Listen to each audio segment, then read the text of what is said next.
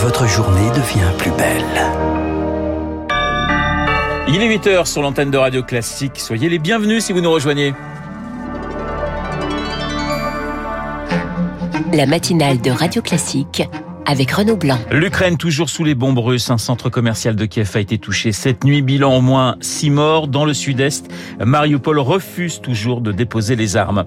Les contaminations repartent à la hausse et pourtant le protocole sanitaire s'allège encore. Vous êtes qu'à contact, vacciné ou non, plus besoin de vous isoler. Et puis la démonstration de force de Jean-Luc Mélenchon. Il réunissait ses partisans hier à Paris. Plus que jamais, il veut croire au second tour. Radio.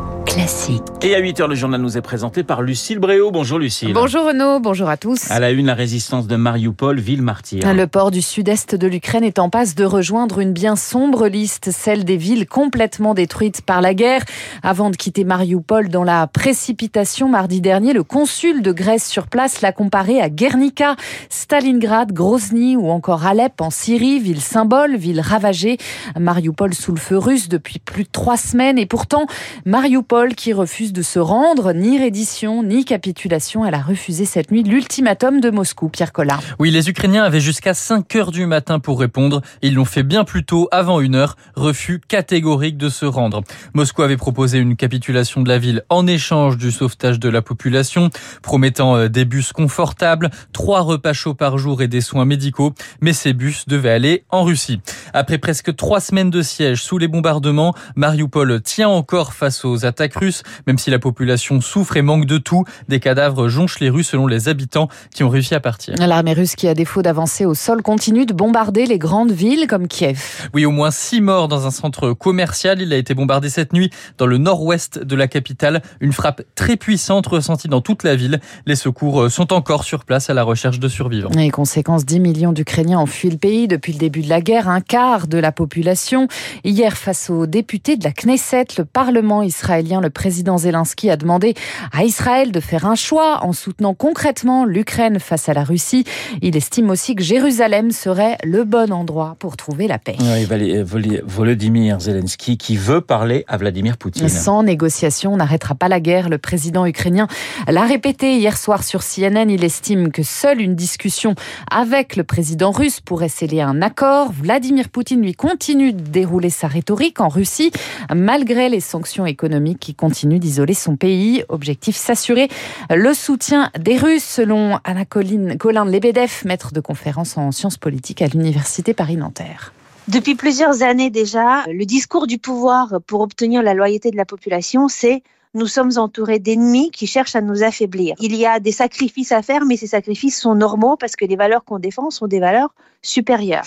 Là, si vous voulez, les sacrifices ont pris une ampleur inédite. L'idée, c'est de justifier l'escalade, Hein, voire de provoquer l'escalade pour euh, faire comprendre aux Russes qu'ils sont en, en, réalité en guerre contre l'Occident et donc au nom de cela, ils doivent se serrer la ceinture parce que euh, l'économie euh, va très probablement subir une chute très brutale. À noter que Joe Biden lui sera en Pologne vendredi pour parler de l'Ukraine. Jeudi, il rencontre les dirigeants de l'OTAN, du G7 et de l'Union européenne à Bruxelles. Vous écoutez Radio Classique, il est 8h04 Lucille, le Covid n'a pas disparu. Et on peut même parler de reprise épidémique en France le nombre de cas continue de progresser. Près de 90 000 quotidiens détectés en moyenne sur les sept derniers jours.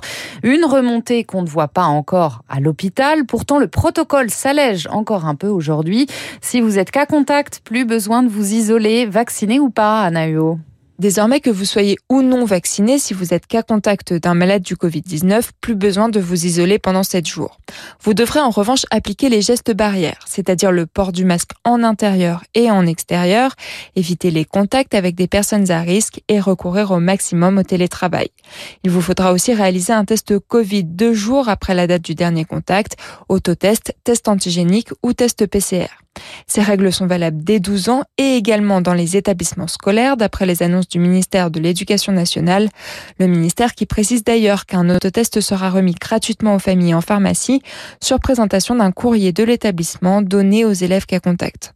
En cas de test positif, là les règles d'isolement restent inchangées.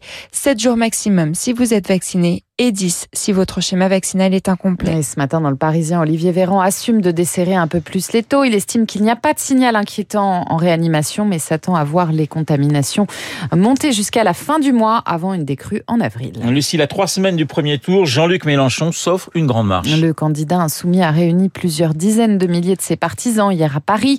Plus de 100 000 selon les organisateurs pour un meeting en plein air, place de la République.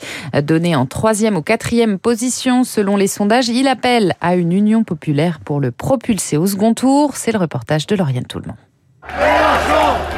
Fini la République, c'est moi, ne prononcez même pas le nom de Jean-Luc Mélenchon. Ah écoutez, faut que ça vous passe. Arrêtez de crier mon nom. Au détracteur d'un tyran égocentrique, le leader de la France insoumise tente de s'effacer derrière son programme. Criez Union populaire Union Car Jean-Luc Mélenchon le sait, ceux qui l'a séduit par sa verbe et son intransigeance sont déjà derrière lui. Désormais, l'insoumis chasse les indécis. Certains sont d'ailleurs dans le cortège. Je dois avouer que je sais pas encore qui voter. Je pense que ouais, ça va un peu aller sur le vote utile. En vrai, Mélenchon, il peut y arriver. Il y a quelques mois, j'aurais sûrement dit que je votais écologiste. Et maintenant, euh, j'ai plus envie de voter euh, pour Mélenchon. Un vote utile pour passer le premier tour, mais après. Il n'y a pas de plafond de verre. Je crois qu'il est sur une dynamique extrêmement positive. Plein de surprises potentielles. Tout est possible. Si les gens se réveillent un peu, euh, ça peut marcher. J'ai envie d'y croire. J'ai envie. D'autres insoumis sont moins optimistes. Pas beaucoup d'espoir, mais ce sera déjà la contradiction. Même s'il ne gagnait pas, Macron et Mélenchon en face, c'est un débat politique qu'on n'arrive pas à avoir dans cette société. Un entre-deux tours pour marquer le coup et pourquoi pas booster les insoumis à la veille d'un autre scrutin de taille, les élections législatives. Voilà, et Jean-Luc Mélenchon, on en reparle juste après ce journal avec Guillaume Tabar du Figaro. Et puis Fabien Galtier va rester sélectionneur des Bleus jusqu'en 2027. L'ancien demi de mêlée a permis à l'équipe de France, évidemment, de s'imposer de la plus belle des manières ce week-end dans le tournoi des Six Nations. Grand chelem à la clé. Le prochain objectif, c'est la Coupe du Monde. Elle se tiendra en France du 8 septembre au 28 octobre. Ouais, C'était un grand match hein, des Français face, euh, à, face aux Anglais. Une belle victoire et un grand chelem. Ça faisait 11 ans qu'on attendait ça, même 12 ans qu'on attendait euh, cette victoire en grand chelem. Merci Lucille. On vous retrouve à 9h pour un prochain point d'actualité. Dans un instant, vous le disiez, Guillaume Tabar pour son édito, il nous parlera de Jean-Luc Mélenchon. Je pense que mon invité Alain Minck nous parlera également de Jean-Luc